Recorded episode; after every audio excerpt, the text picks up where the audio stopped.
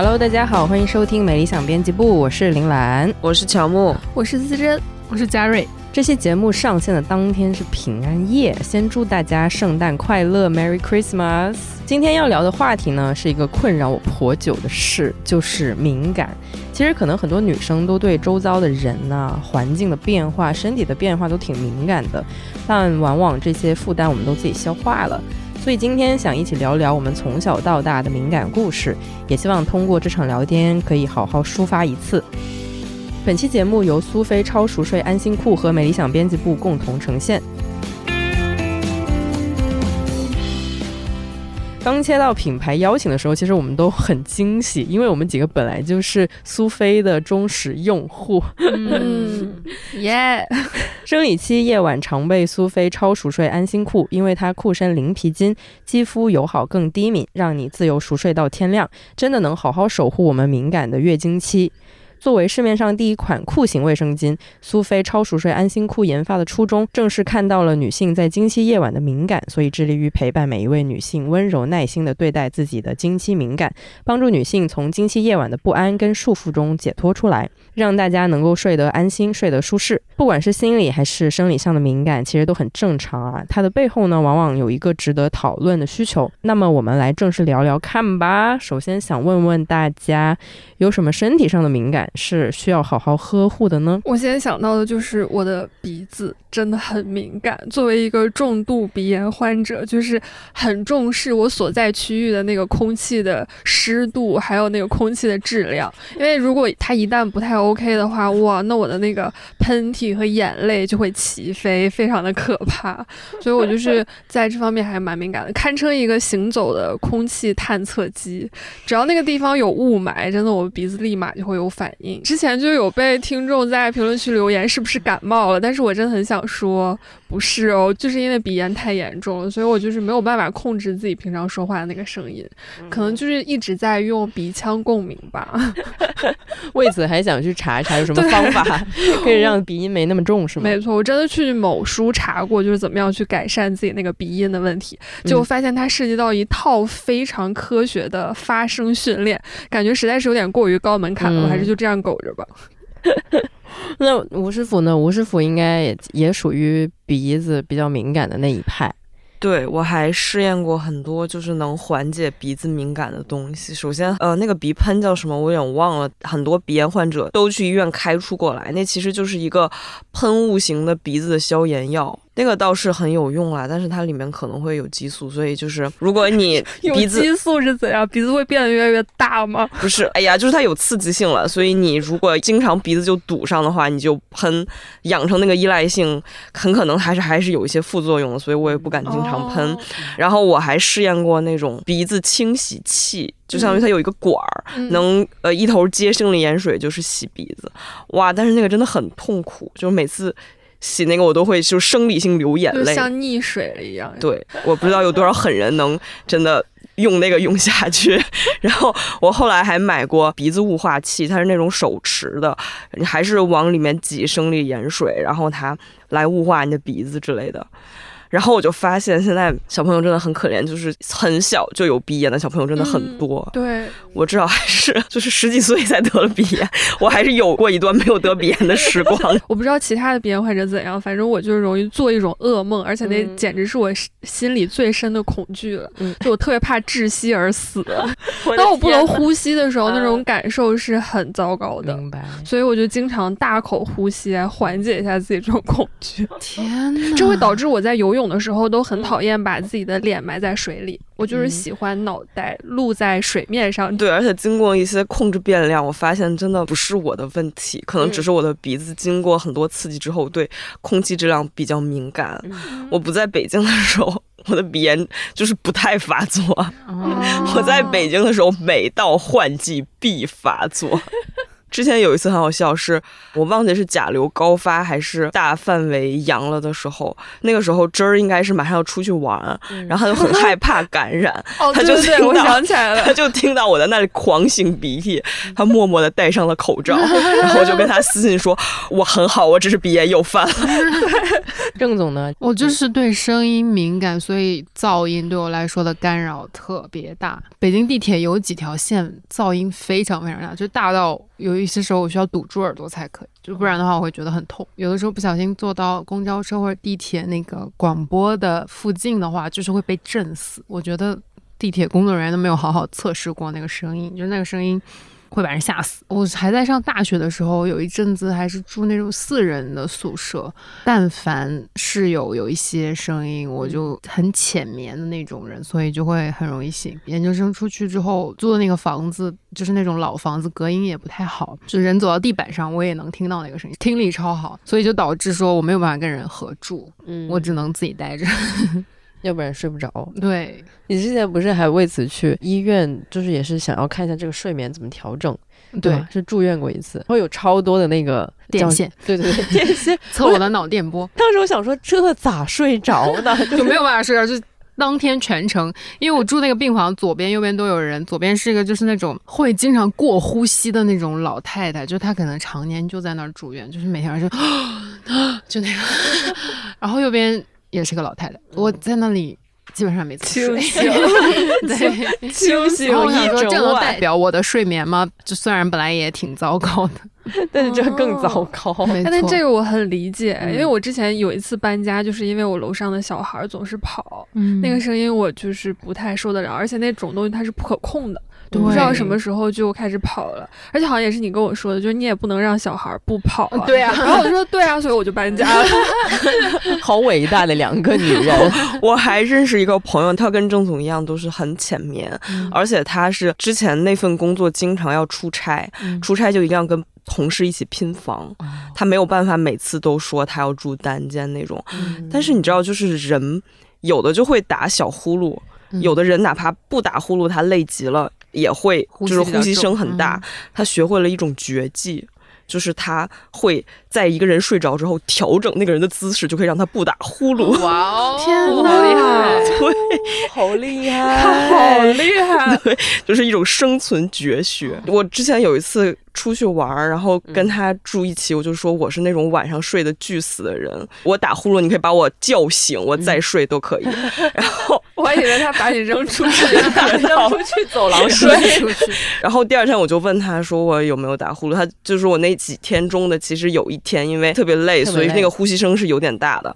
他就说把我被子蹬一蹬，然后调整一下我的头，我就不打了。好厉害！我也想学这种绝学我也。碰到什么推拿 大师？我之前是，反正肯定也也会遇到过，就是跟呃谁谁谁一起睡，然后他打呼的情况嘛。然后我之前就是练了一招是呃拍鼓掌，就是在他打的很大 打的很大的时候，然后我就很大声的就是大鼓一下掌，因为其实有可能让他稍稍醒一点，但是他又不至于完全醒过来，就他可能那个脑子就是听到那个声音，他就是稍微 you know 就是放空一下，然后那个人就会不打呼，然后我就是抓紧这个时间立刻 就警告你们，出差和团建的时候，谁敢在我睡觉的时候鼓掌，我就起来杀了你们。仅限于就是比如跟老父亲旅游的时候，真的很惨。哎，你这让我想起一个豆瓣名帖，我不知道大家有没有看过，就是有一个楼主，他很久很久之前发了一个帖子，内容是他给他爸爸买了一个电击手环，因为他爸爸总是打呼，然后这个电击手环戴在他的老父亲的手上的时候呢，就他晚上一打呼就会电他，哄堂大笑了。他老父亲半年没跟他说过一句话，真的是大笑死。扯远了，扯远了，反正就是一些自己的生存的技能，但是其实就是那个身体的敏感和脆弱，都是在提醒我们要好好的照顾自己嘛。就是说，我们有这个需求是需要去好好的关注一下的，要不然很多时候其实因为生活就是很忙碌，然后我们可能就糊弄过去了，然后那个个人状态就因为你一直糊弄的话，其实也是会越来越差。所以你们刚才就是像我们聊到的这些小小的身体敏感，就是在那些方面，你们会怎么样保护这些敏感的东西呢？噪音我是没太有办法的，嗯就是我也很很讨厌塞耳塞，我也是就是等它过去。或者是打幺二三四五。但是我还有一个，就是很小时候就有湿疹，去看过很多医生，就是他们都觉得这病太小了，或者是没有办法完全治愈，它可能跟生活习惯有关系。嗯，我开始的时候不是特别理解，后来就是慢慢体会医生的话，比如说他会说。你不要用太热的水洗澡，然后你一定要涂身体乳，因为湿疹其实因为干才会生出来，大概是我不知道什么原理，但是应该是这样。嗯，然后他会开一些那种药，我真的之前只要忘记涂一阵子，它就会再长出来，嗯然后我就只能就是每次洗完澡之后，就是花一些时间去嗯。涂几种，就是身体乳，然后一两个那种专门针对湿疹的药，就是与它相处。你看我现在手上其实也有一点，就是特别特别忙，但是没有时间管它，然后它就会慢慢藏，就是手这个我们东北话叫它，它会藏起来，就是会变红，然后会嗯。有一些像那种颗粒状的东西出现在皮肤上，然后就看起来会很惨，嗯。然后那个时候就会顾影自怜，好我都没有时间照顾我我自己。对，就会很惨。后来就是 OK，你就记住，是很多的那些身体的敏感的那些地方，其实都是一个长期性的问题，就是它时隐时现，然后我们其实是自己必须去找个方法跟它共存，然后也是好好的爱护自己的身体，这样子才行。我刚才说到那个鼻炎，好像不是特别能管理，但是我能管理的一点就是管理自己少吃辣，不要胃疼。刚才忘了说，就是我的味觉的确是我吃辣的水平特别菜啊，就是我的扁桃体跟我的。肠胃都很菜，就是吃很多那种别人嘴里一点辣味儿都没有的东西，比如牛羊配，什么叫牛羊配？就一种三无小零食了。好的，嗯，有的时候是辣条，有的时候甚至是麦辣鸡腿堡。它辣到一定程度，就会先是喉咙有感觉，嗯然后呢，嗯再大概过个十分钟，我就会胃有感觉，然后大概整晚上就会揣着一个灼烧的胃，不知道该怎么办。在这个时候，如果再喝，比如冰牛奶或者冰豆奶之类的，也不是有特别大的用。我的解决方法就是放下我的尊严，该涮水就涮水。我胃也一般，特别是遇到那种情绪压力或者是工作压力很大的时候，就是记不记得有一次阿那亚办第一届年会的时候，嗯哇，我在那儿犯了胃疼，我简直了，就是要死。得我的那个方法跟吴师傅差不多，我是很容易会把自己吃的很撑。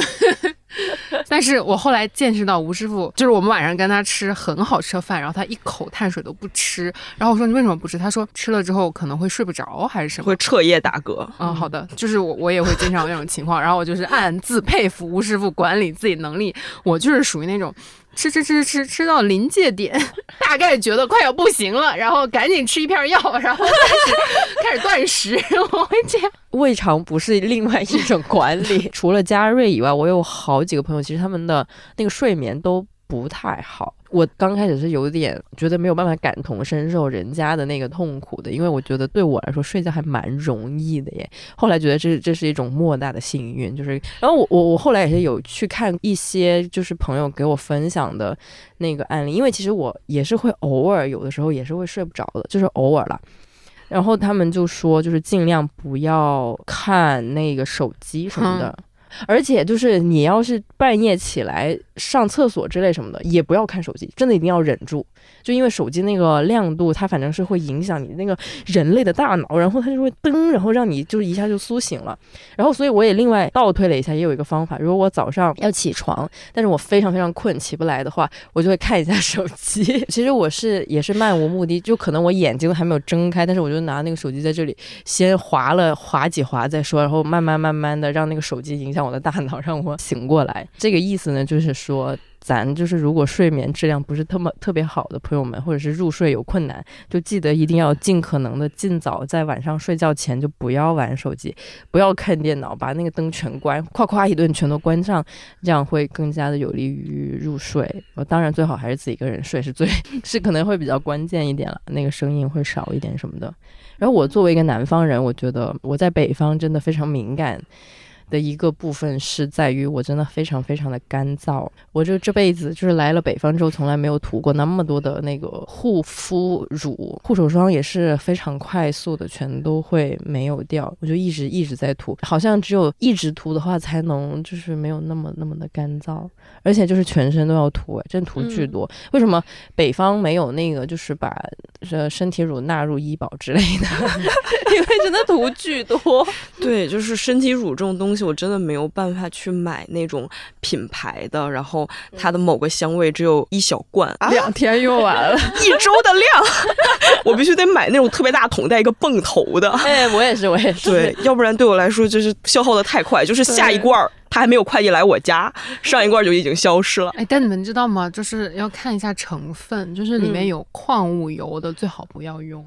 哦，因为你涂到身体上的东西还是会被你的肝脏代谢。哦，所以有矿油的会不太好。回家立刻检查。我还忘了说，就是那个睡觉不好的朋友们一定要尝试多晒太阳。你觉得这个对吗？就是多晒太阳，对吧？多晒太阳还有一个好处，我的干眼症有一点严重，然后我眼睛近视度数也蛮高的。这么多年以来的经验就是要多吃胡萝卜，然后多晒太阳，多走户外。就是我现在每天中午都至少会下楼走一圈，就是因为你需要一些远视来调节你的这个经常看电脑的这个距离。然后晒太阳其实就是。自然界的光线给你眼睛的刺激嘛，所以那个也是比较好的，而且它可以帮助你吸收维生素，应该是因为我们平时晒的比较少，或者是像我平时吃肉比较少，可能是维生素 D 还是什么会比较缺就是维生素 D 对吧？所以就是要晒太阳。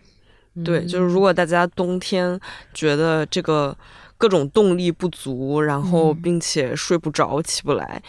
可有可能是因为。太阳晒的不够多，也可以尝试补一些维生素 D。而且就是好像是，如果涂了防晒霜，其实是没用的。啊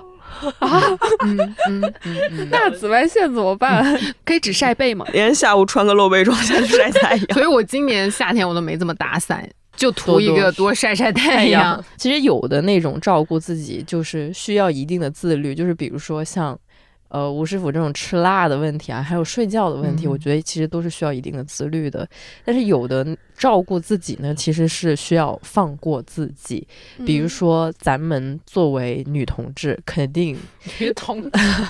都会有的共同经历，就是来月经嘛。来月经非常重要的一点，我觉得真的就是放过自己。你们有什么那种经期的自我护理可以分享一下吗？我可能就是会想吃什么吃什么，而且就是比较幸运，感谢我的妈妈，就我在来月经的时候是不太会疼的，疼的时候会非常非常的少。虽然很多人就是教育我你不要吃凉的或者怎样的，但是我就一切以自己的心情为主，我该吃凉还是会吃凉，但是呢，我会。把它就是含在口里，把含成含成温的，然后再咽下去，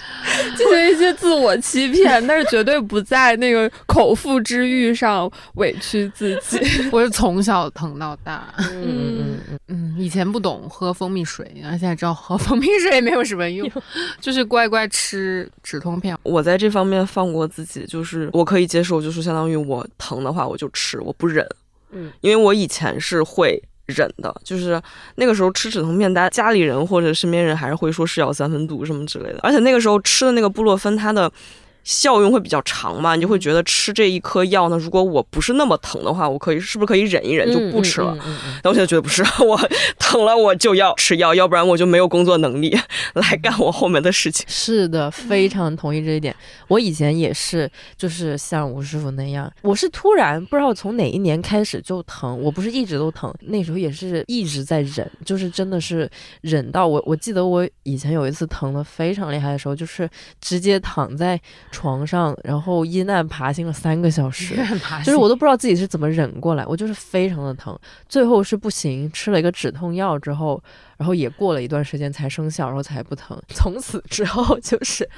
别跟我废话，吃止痛药。以前真的是会觉得说什么是药三分毒，但后来看了一些科普、妇科相关的东西，才知道就是只要你查过你的身体是没有别的那个问题的话，你痛的时候你就吃药，你别管什么。有有的甚至是说是建议在一来的时候你就立刻吃药，这样它才会在你开始疼的时候它就已经发挥了作用，就是不要等到疼的时候再吃。嗯我之前是看到这样的一个说法。对，而且我后来知道，其实很多人他最疼的一天并不是经期的第一天，而是经期的前一天。哦，是吗？我是第二天。人都不一样，但是有的人他就会觉得，那我还没来月经呢，我就不应该吃这个止疼药。我月经期之前的疼就疼着，对对对对朋友们吃吧，吃吧吃吧，哎呀，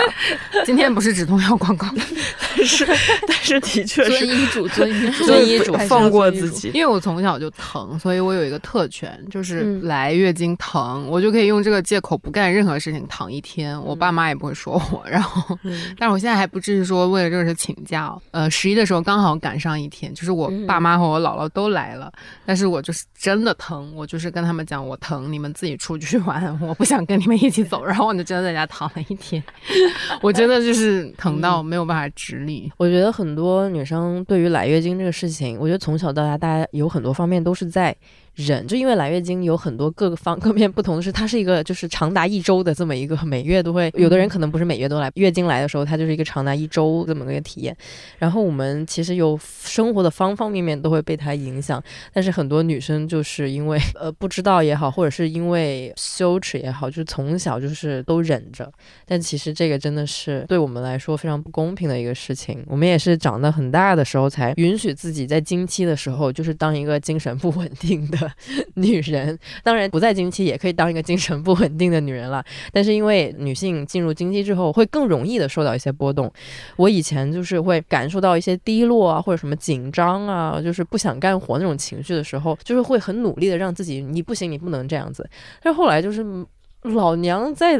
来月经，怎么可能还想干活呢？就会允许自己有更多的这种负面情绪，告诉自己这样的一些情绪是完全 OK 的。我还有另外一点关于经期的这个自我护理的分享，就是关于晚上睡觉的时候的这个事情。嗯因为我的睡姿是比较多样的，夜晚非常容易侧漏。我有段时间就是为了防止侧漏，还会专门垫一块 毯子，就是那个毯子，它就是呃有点旧旧，用了很多年，它就是嗯专门用来月经的时候晚上垫在屁股下面的那样一个毯子。然后我也会强迫自己平躺，不要侧睡。但是就是做了各种各样的工作啊，我有时候晚上甚至会因为焦虑侧漏而就是突然醒过来，但是很多时候早上起来的时候我还是会漏，所以那种时候就会非常的烦躁。后来有一次，我就是上网买那个夜用卫生巾，然后那个推荐商品的那个东西，他就给我推了苏菲的超熟睡安心裤，我当时就是买了一小包试一下嘛。试了之后，真的就不是瞎说，真的是打开我的新世界。我不知道我之前到底在倔强什么，为什么都不买安心裤。首先，那个安心裤它是非常贴身且舒服的。我也是后来穿过其他的那个安心裤才知道，原来只有苏菲家的是裤身零皮筋的，整晚穿着睡觉都不会感到勒，也不会痒。尤其像咱们现在进入秋冬了嘛，那个肌肤其实很容易干燥，也会泛红啊、敏感什么的。所以苏菲的这个安心裤对于肌肤敏感的朋友们来说，这种没有皮筋的设计都很友好。其次，裤型的卫生巾，我不得不说，真的是 女性之光。就是当你的内裤本身就是卫生巾，晚上想怎么睡就怎么睡，我就再也不用垫垫子了，也不用强迫自己睡得像一个假死的白雪公主。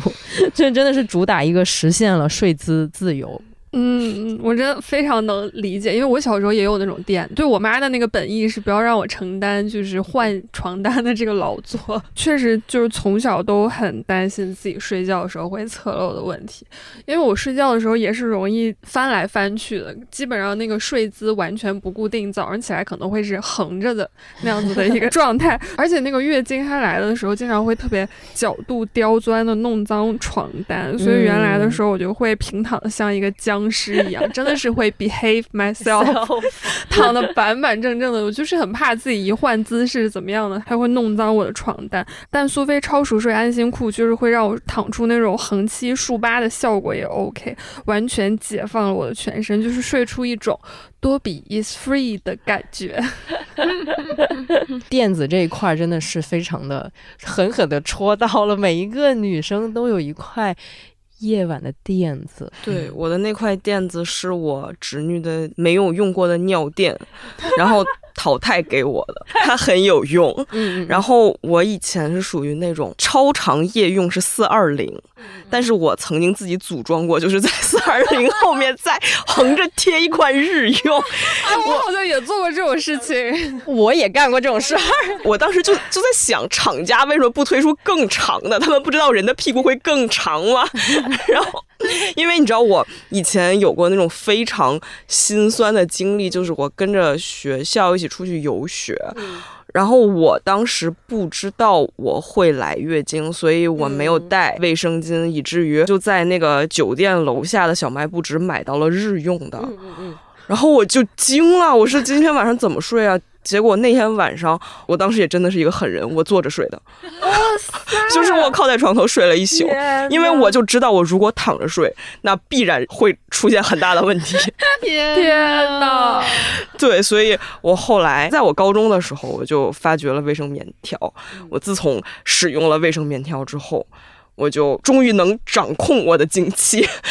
然后我甚至害怕侧漏，会害怕到就是我晚上基本人家是不建议使用棉条的，因为棉条嗯，最多只能用八个小时嘛，对，所以你晚上如果睡的时间比较长的话，是会超时，对会超时，其实是有点危险的行为。对对对对。大部分人的选择是晚上还是会用夜用，白天用棉条这样，嗯。但是我不是。我晚上会半夜设闹铃，把自己闹起来。真的是个狠人，为什么要这样对自己？后来也是，就是年纪大了之后，也不一定可以 对半夜都准时醒来。对，就是而且醒来之后也不是那么容易的睡着了。还是挺需要睡个整觉的。对对对对对，然后所以如果想睡整觉的时候，其实我还是会买。超熟睡安心裤了，就是苏菲的超熟睡安心裤，其实也是因为它裤身，因为没有皮筋，所以它穿着感就会更接近于内裤，而不是一个我们以前组装过的那种 超长卫生巾。装真的对，每个女生都干过这种组装事儿，，对啊，就可以日用加日用这样组装然后，叠叠成一个超长夜用。但还是不太行，老实说。对对对对，所以还是人家的这个设计比较科学吧，嗯就是比较没有舒服感的，一觉睡到天亮，也可以给我们更多的选择吧。不管你是用棉条还是用卫生巾，哎，我有一个好奇，我已经这么大岁数了，我还是会出差时候来月经，然后发生了一些很可怕的事情，然后或者是在办公室的时候，你的内心的第一个想法就是，你怎么还像一个初中生、高中生一样？就是我那个时候的耻感特别严重。嗯然后我不知道这个东西能靠什么化解，到五十岁这样怎么办 五十岁应该停了吧？好的，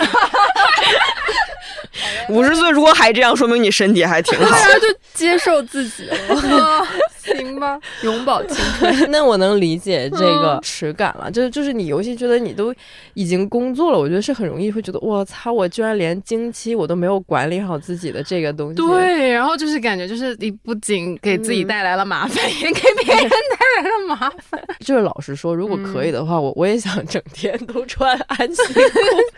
我之前看过一个更狠的，在嗯小红书上看到的经验分享，就是说来月经的时候做那种十几个小时的长途飞机怎么办？他给的啊办办法就是叠着穿三层安心裤，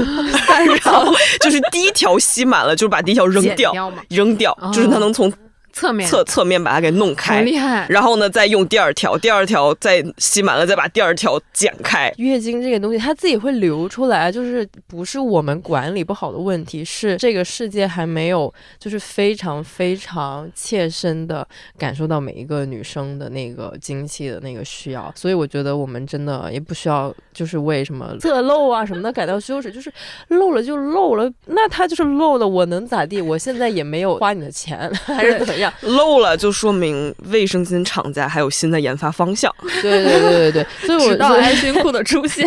对，所以我觉得像苏菲超熟睡这个安心裤，它就是非常好的考虑到了女生晚上睡觉的那个需求，所以它就是直接做了一整条裤子，它都是卫生巾本巾，所以这个就是完美的解决了我们晚上就是很焦虑，然后大家都很担心侧漏的这个问题。所以还是关于就是女性的那个需求需要被看见和真正的去被执行这样子吧。好啦，刚才呢，我们也聊了挺多这个生理层面的一些身体敏感的。那么日常生活里面，你们是一个敏感的人吗？就是这个是从精神或者说心理层面发出的一个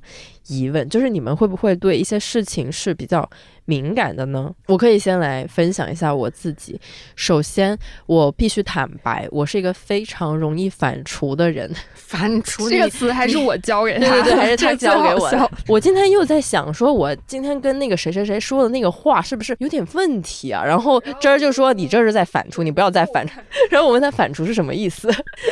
然后那个蓝真的很容易就。在白天可能经历的非常非常小的一个事情，搁别人可能连注意都不会注意到，但他就是能纠结一整天，然后在晚上的时候突然拎出来跟你大讲特讲，你就会很懵，你就说啊，发生了什么？他还说我那个 MBTI 不同的 MBTI 下班的时候干什么，然后我就是回家想同事的 那些，对，回家开始思念同事，因为我经常反刍白天发生的事情，我觉得反刍算是一种精神或者心理。层面的敏感，因为我会很害怕，就是某一个事情，就是会不会对别人造成了不好的影响啊？然后我又没有及时的去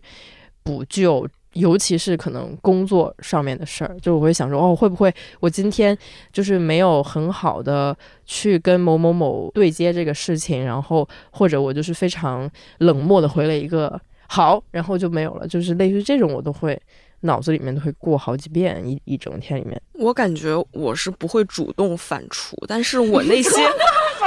就是我不会有一个生活步骤是回家反刍。吴师傅的那个 MBTI 是回家干点别的。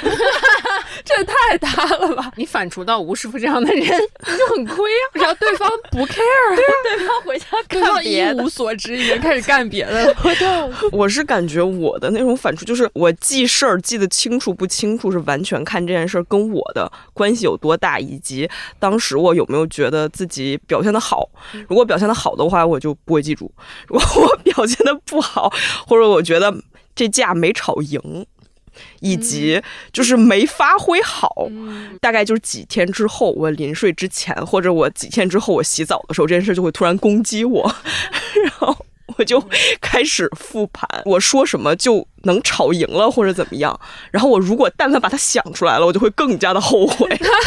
像我们这种人，如果给我们一个时光机，我们会倒流回吵架没吵赢的时候，然后开始大吵特吵。对对对对对，用来解决自己的那个反刍的事件。对，就经常觉得自己没发挥好。嗯嗯嗯。然后这个没发挥好就会跟随我很久，某天我又会突然想起他，而又会后悔。然后叫午夜梦回的时候，我们平常人午夜梦回都是。啊，上一段感情哪里不行？然后这个人午夜梦回是跟人 吵架，没有吵赢。我原来其实也是一个容易反刍的人啊，就是可能我会比较注意别人的情绪，也不是我特别想要去在意别人的情绪，而是我就是会注意到，包括一些小事儿，可能什么的，我也会记住。但可能就是会反映到这个事情，对我会也不是说你故意的，他就是会跳到，但是我也不是很想记，也也可能是因为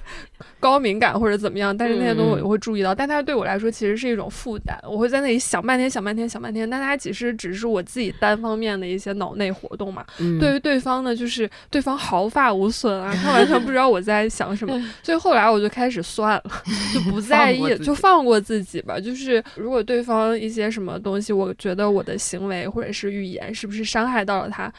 那就伤害到了。反正他也没来找我，对对对，他也没来找，那也没有别的办法。那他也可以在其他的场合里，就是伤害我，我也是 OK 的，做一种动态平衡。他就是 OK。然后我再遇到那种，比如说吵架吵病或者是什么让我觉得很梗在那里的，我有一个小窍门，但这个可能不是对所有人都有用，但对我很有用。这样讲来就是蛮有那个应试教育的感觉的。其实是我就是上高中的时候，好像是听谁老师还是同学讲钱伟长这位科学家的故事。他在呃研究什么东西的时候，总是会揪住一个小点不放，但是他的老师就告诉他说：“你就把它当成一块石头，就你脚底下的一块石头，你跨过去就跨过去了嘛，你也不会在意那个石头落在哪或者怎么样。”然后我。一旦此后我再遇到什么东西，他梗在那里过不去，我就说 OK，it's a rock，就 就没了。我真的就是的就像咒语一样，我就说它是石头，我就 完全不会 care 了。我感觉我给自己那个条件反射已经练成了。我最近不是报名了一个正念，我忘了那个全称什么，反正就是跟疗愈失眠有关。然后呢，嗯还没有开始正式那个课程，但是前面会让我做很多的那个测试问卷，嗯我就在观察他们那个问卷的套路。比如说，他让你反观说，你过去一周有没有因为焦虑情绪，比如说影响你的人际关系，或者影响你的工作，或者影响什么？它是跟你有没有感觉到焦虑是分开的。我从那个问卷里面，我才有体会说，OK，这其实是两个事情，就是首先你感到它，和第二它影响你，就是。我突然能把这两个事情分开，我以前是分不开的。然后它影响你，以至于它影响了你的工作和生活，它又是一层。就是我一旦把这个事情分开之后，我就觉得好像是可以处理它。比如说别人是怎么看待你的失眠和焦虑的，然后我想说，哦，如果说别人根本没有意识到我有这个问题，或者是我没有表现出我被他困扰，那这个事情是不是好像也不是那么大的问题？就是我在研究他的那个问的方法的时候，自己有一些 反思。但是我确实是那种，就是他会有一些问题，就比如说你会不会经常回想一些你不应该在想的事情，或者是你经常分析你当时什么，然后我所有都是非常同意，因为我就是这种人，我就是会在想几年之前发生的一个什么事情，然后当时发生了什么，然后我的心态是什么。但是我有的时候会想说，通过这种 review 来体验自己的一个变化，就是我在比较好的能处理它的时候，你来反思它，而不是说你一进去就会被它困扰。就比如说，我现在不太敢清理我的那个呃微信的内存，是因为我知道一旦清理就会。触碰到一些以往的东西，然后我没有办法 对，然后我没有办法决定是删还是不删，这个我就所以我就先放在那儿。但是有一些事情，比如说过去很久的事情，或者是怎么样，或者是你现在必须做决定的事情，我可能会提起一口气来，然后就是分析或者反观我当时的一些想法，然后现在有没有什么变化。然后呢，如果你你从中会发现一些你自己的那个成长的话，人就会变得很开心。对对对，哦。想法和行为是两件事。嗯嗯，真的是。rock，呀，我也要记超一个管用的。自己的咒语。你们可以试试，而且那个邓布利多从自己大脑里抽出记忆那个东西，对我也很管用。就是自己做一个手部的动作，好像真的脑子里有什么东西就被抽出来了对，就是一样。你有意识的告诉你自己别想它，然后你好像就是嗯慢慢的就可以真的不想它。嗯，还是还是需要一套就是小小的精神训练的。嗯，有可能嗯就告诉自己它不重要。哎，我也想要编一个自己的咒语，哎可以帮我编一个。就是我刚想到，我之前一直在反刍的一个东西，是我大学本科一年级的时候，我当时对我的室友说了一句非常非常不敬的话。然后我到现在我还记得，就是大家会分工说我们要做这个做这个。然后当时因为我有课，然后我就先走了。然后回来之后，我们再来讨论分工的时候，然后他们说哦，我们分成这样子了。然后我好像就大概说了一些说，哎呀，那你们多做点是应该的，因为毕竟你们没课。就我当时就是查理有查气的，不是我，当时就是有毛病，都不是查理查气，查理查气是一种聪明，you know，我就是愚蠢。我那时候我的室友就是。Be like，你在说什么？我们不是义务来，就是帮大家来做这个事情的。反正就这个事情一直困扰着我，我到现在都还会想起来，我就觉得非常的蠢。但是我其实觉得这个是有点纠结于过去的一些东西。其实我要弥补这个错误有很多方法，也包括现在对就是那些朋友更好啊。就是我们现在也没有绝交了，但就是还是正常的那个朋友。有时候会觉得，就是这种敏感也可能是一种小小的不自信吧。有的时候也会觉得说，敏感可能代表一个人还是一个好人。他不是无动于衷的，嗯嗯还有嗯感觉。因为有的时候真的会有一些事情让你觉得说不敏感是一种很大的特权。老板一般来说不会很敏感，因为他不需要。可以不敏感的人，其实他是有这个权利，说他可以卸下这方面的负担，他就可以不敏感，也没有关系，也不会影响到他。尤其是作为女生，就是你在外面生活啊，你真的很难不敏感吧？嗯，你很容易就会会会想的特别特别的多。我觉得应该很多女生都能 get 到我的意思。嗯脑子里瞬间出现了好多事情。假期的时候，因为我跟朋友去山东参加婚礼，后来就去青岛那边旅游了一下子，然后就说想 city walk 一下喽，因为青岛它是一个气候宜人、环境也还挺好的一个城市。然后它那边有一个建筑群叫做八大关风景区，然后我们就是说想要到那边去逛一下，然后看一看不同的那些东西，再找一个咖啡馆随便坐坐，这样子度过一个悠闲的下午。但是因为我们打的是那个是轿车嘛，然后结果那个司机，我的天呐，我觉得我在有限的人生经历当中，如此让我记忆深刻的事情也蛮少见的。其实，在这种事情上，这桩算一个。对，因为我真的太惊讶了。当时那个中年男性司机他就说，八大关男的去逛还有点意思，女的去逛什么呀？我跟我朋友真的当时就争愣当场，然后不知道就是为什么逛景点也跟性别有关，而且为什么他会这样特别直白的就讲出来，觉得你们女的。看也看不懂，还逛个屁呀！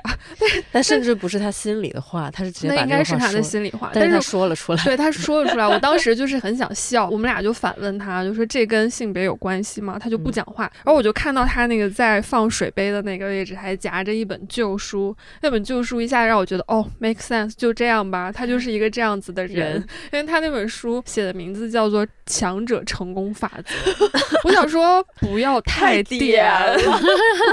你就连辩论一番的那个劲儿都没有，因为觉得不必在这种人身上费力气。我也好想学这种，就是我有的时候坐车的时候，就自己很累，不想说话。但是有的时候碰到那种很爱聊天的司机，我会有点不好意思，不给他任何反应，然后我就不知道该怎么办。哎，真的，我觉得在这方面攻击性蛮强的，因为我之前也有遇到过这种，就跟朋友一起出去包车出去旅游，然后司机就在那边一直讲一直讲，然后一直讲他更推荐哪些地方，而不是我们要去的那个地方。哦，我就会说可不可以别讲了。我就会直接讲，朋友就会拍拍我，让我那个冷静一下啊。但女朋友不应该鼓励你，他怕我跟他打起来。如果他要再继续讲，我我可能会说，我们要去的地方又不是你要推荐的地方，怎样？现在到底是谁在付钱？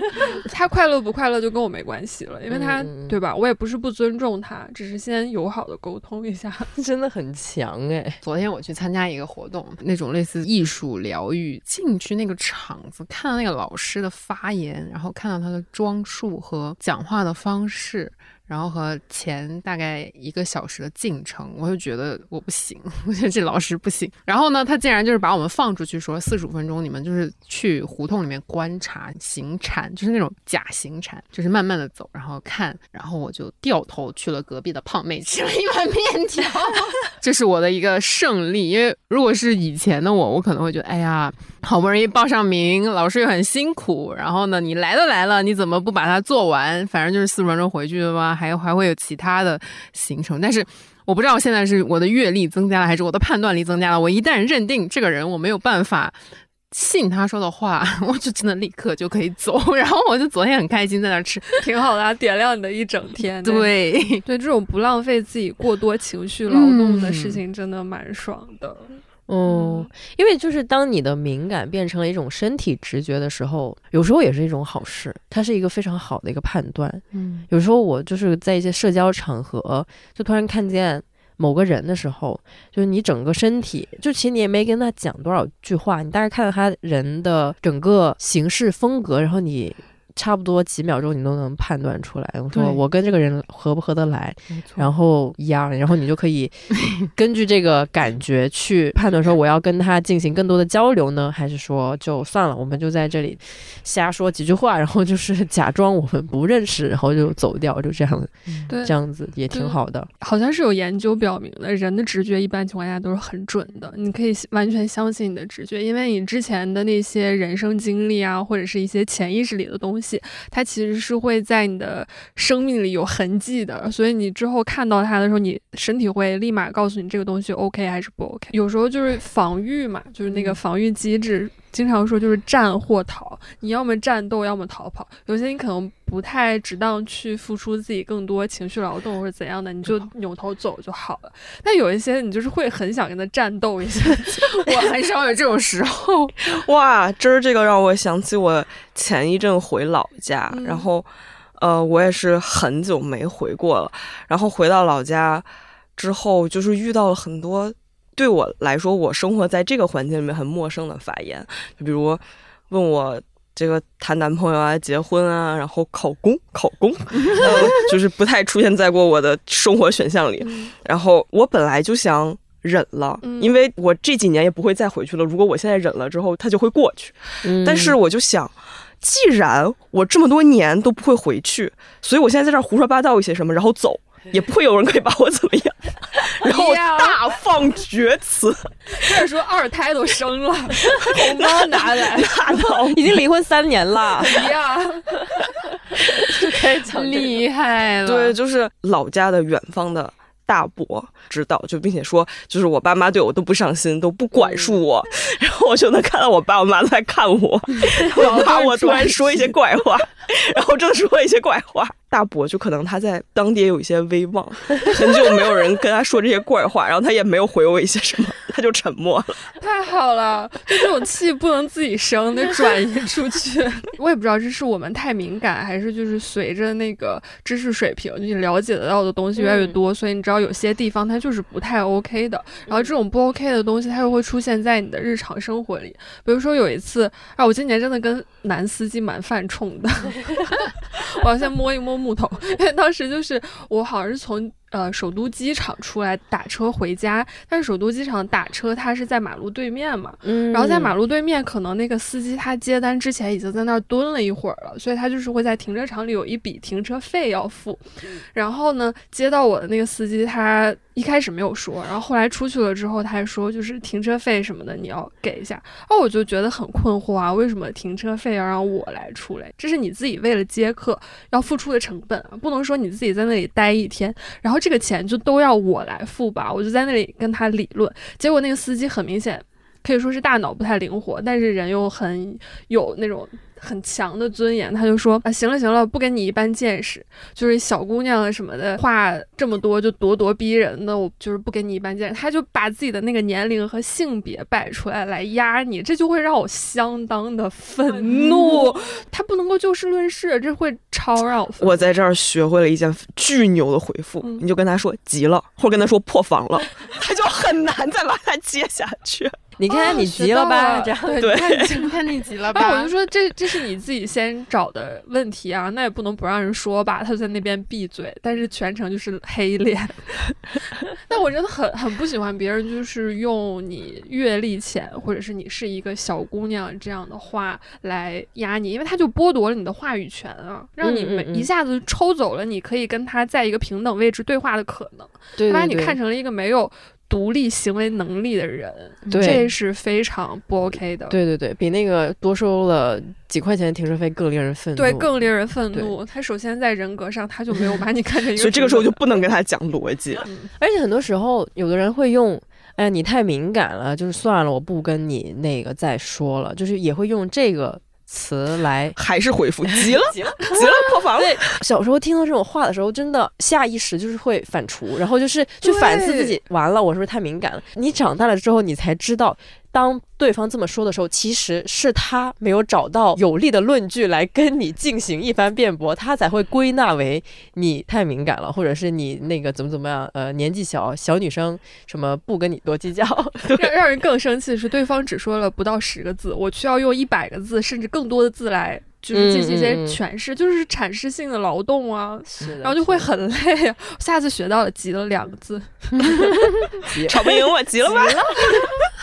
有些女生还是会比较谨慎的，嗯，因为还是关乎到说，毕竟像这种呃司机也好，或者是外卖也好，其实就是尤其是独居的女性，还是会相对有点谨慎一点，说因为会怕对方会知道你的那个什么。住所啊，或者一些比较具体的那个信息，所以大家都能适当的保护自己，也能理解有不是所有的人都是能够就是呃为那个敏感勇敢的冲出去，就是大家还是在不断的调试的一个过程里面。想起一个之前就是去了一个小小的一种聚会，然后是有一些外国人在的，是在北京的时候，就是一个呃别的朋友邀请我，然后当时还有蛮多的那个叫什么有头有脸的人，就是会有一些那样的人过来出席的一个外国的节日的活动。然后当时我跟我朋友就在那个局上面就是瞎聊天什么的，然后后来就是突然有一个外国大叔过来跟我们这边的一群东亚女生搭话，就是他走过来的时候，我就觉得他不太行，有可能这个东西是我的偏见，就是人家可能也只是 just 聊个天，什么 chatting，就是这种很 social 的行为，但是我那个雷达就告诉我，嗯，no，这个人一般。然后我就听那个人一直在跟我们这一小群可能三四个女生，她一直在说自己的什么以前的那种经历啊，比如说她可能说当过什么什么海军之类的那种东西，然后她一直在说，就是有给人一种在 brag 的那种感觉，就有点在吹嘘的那种感觉。然后我就非常不喜欢，再加上她有一定的年纪，我就更不喜欢了。因为我的那个朋友他非常有礼貌，然后他也是邀请我去的那个个人，所以他就一直在尝试去回应那个男士。然后我当时就觉得就是真的很不容易，但是很明显我就已经感受到不想再跟他说话了。那个人好像就是也是发出了一些邀请，就想说我们能不能去。下一轮就是说之后能不能约个什么喝酒之类的，然后我的朋友就是非常体面的说你可以邮件我这样子，因为他的意思是想要拿那个微信的联系方式，然后我们就速速离开那个场域。其实这个事儿也没有什么特别特别的地方，但是我觉得是一个，也是一个因为那个敏感雷达响了之后，呃，想办法逃跑的这么一个事例吧。然后我就是觉得说大家都很不容易。我的那个朋友他也知道那个男士就是想要。要说就是在。看一下这些女生里面有没有可以进一步的出去 date 的那种。我生活中还有蛮多类似于这样的经历的，就是现在就是要想都不一定每一个都能想起来。每每到这种时候，就会感叹到，其实每个女生的那个敏感点都是相连的，只不过我们的那个应对的方式不一样。女性敏感的成本其实还是挺高的，你要考虑到你做这件事情的一些回应是不是够体面，是不是会让对方做出一些过激的行为，然后是不是会对自己有一些。伤害什么的，我觉得敏感的背后可能还是恐惧吧。就包括你想要做一些战斗，那也是担心自己可能会受到伤害而做出的一些反应模式啊，真的很不容易。你需要想很多的事情，但是我前一阵就是也是在一个非常小的事情上，一下子理解了这种恐惧是多么的具象。我看到一个博主，也是一个挺好的男性，平常发言没有什么不 OK 的地方，他就是分享自己的日常，一件特别小的事儿，他点外卖，他想催那个骑手快一点给他送到，他就用那个 app 上面的。线上对话功能跟他说可不可以快一点，结果发现这个骑手之前也给他送过外卖，他就把这个东西分享出来，大概是这样子的一个意思。但是我看到了之后，我就想，哇，我是绝对不会用线上对话功能的人。然后，如果我发现这个骑手曾经给我送过外卖的话，我也会觉得好像不必，不会跟这个骑手有过多的联系，除非是我打电话催他一下可以。但是线上任何的记录或者任何跟这个骑手关系变得稍微近一点点的那种调侃，我都不太希望会有，因为它背后就是一种恐惧吧。我会担心，我如果跟陌生人有过多的接触的话，它会带来一些不必要的风险。但是这个恐惧的成本咋说呢？就是默默的承担着。社交媒体上有很多那种贴词，就是女生如何假扮呃男生，就是在外卖软件上面假扮男生，巨好笑的 头像。但有时候我就是爆笑完之后，其实内心是有一丝丝的无奈，有些 sad 在的，因为其实这些它虽然真的非常好笑，但是其实都是。非常非常多的女生用自己的敏感来做出的一些保护行为吧。我们的午饭外卖都是放在公司外面的柜子上嘛，然后有的时候拿自己外卖的时候就想帮同事拿，会发现啊，你们名写的都是什么先生，甚至姓跟自己都不是一个姓。对，我说啊，全都是先生。而且有时候你备注的时候，你的语言会模拟一些中老年的男性。谢了，兄弟。我前两天就是有一天晚上回家，然后跟四个五个男的一起坐电梯上去，然后当时没反应过来，我就按了我自己家住的那一层，然后后来想说。完蛋了，就是会突然有一个恐惧，我觉得这个恐惧感男性应该很难理解。对，然后呢，我就记住了这个事情。然后下一次当我又晚上回家跟一个陌生的男性一起上电梯，我就说按了别的层，好死不死那一层就是那个男的那一层。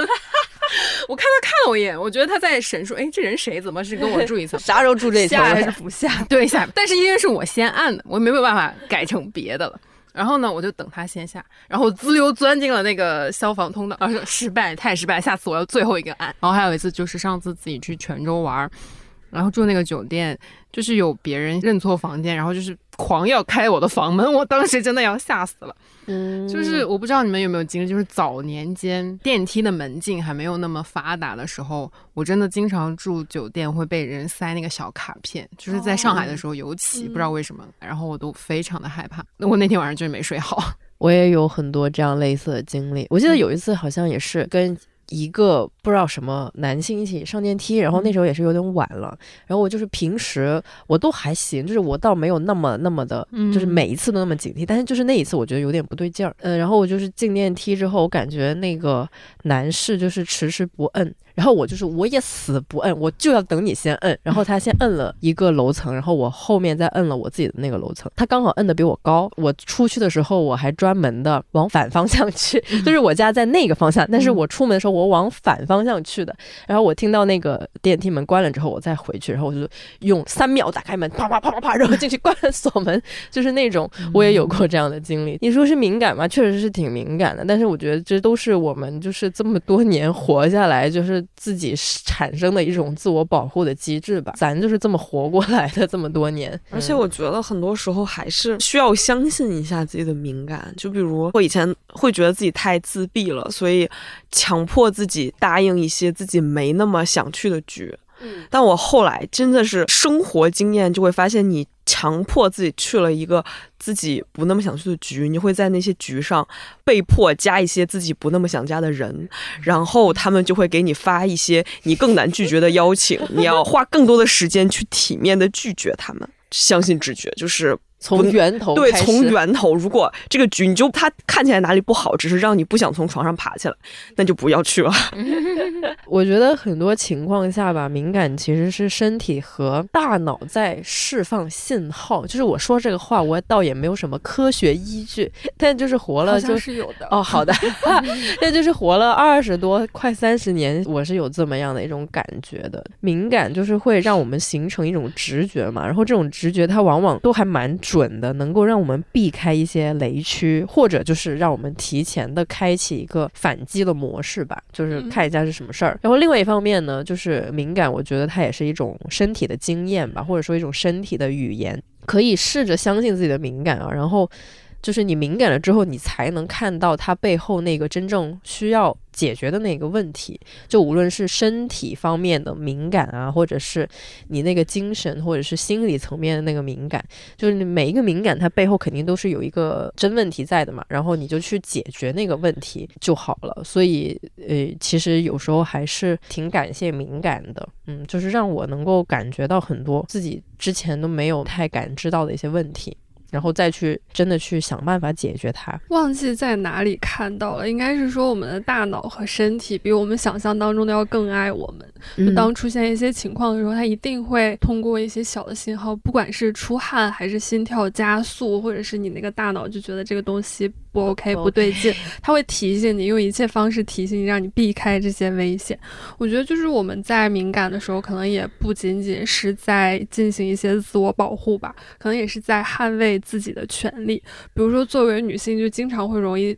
在那种你想太多和想的不够多之间来回的这样摇摆。可能经常会有些人评价你，你这样子想就是想太多啊，你想那么多干嘛呢？其实不会发生。然后有的时候你又会觉得怎么这么不敏感，应该多想一些，然后让自己避开一些可能的伤害。敏感到什么程度才算是 OK 的呢？所以我觉得，不论是对自己的那个言行举止敏感，担心自己做错了什么。还是对外界比较敏感，担心他人是不是会伤害自己，可能都源于这个世界对我们的规训比较多吧。但是安全感却提供的非常少，嗯，然后所以就是我们会很容易缺乏一往直前的勇气，就容易害怕前面可能是一个大坑，可能咔嚓你就掉进去了，然后后面 会带来一些难以估量的后果，会把那个敏感当成脆弱。嗯，对对对，我超认同这一点。对对，就是不能够接受自己的敏感，好像我敏感了之后，就是我不 OK 了，我代表我很弱，对对，嘎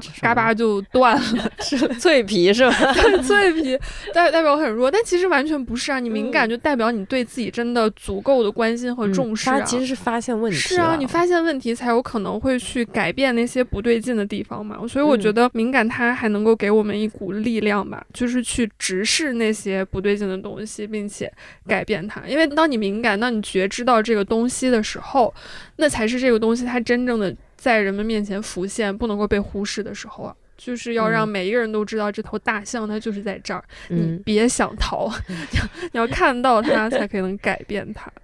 少反省自己，就是敏感对对的时候。别别反思了，我们就是太擅长反思。对，就是在一个遵纪守法、平等友善的前提下，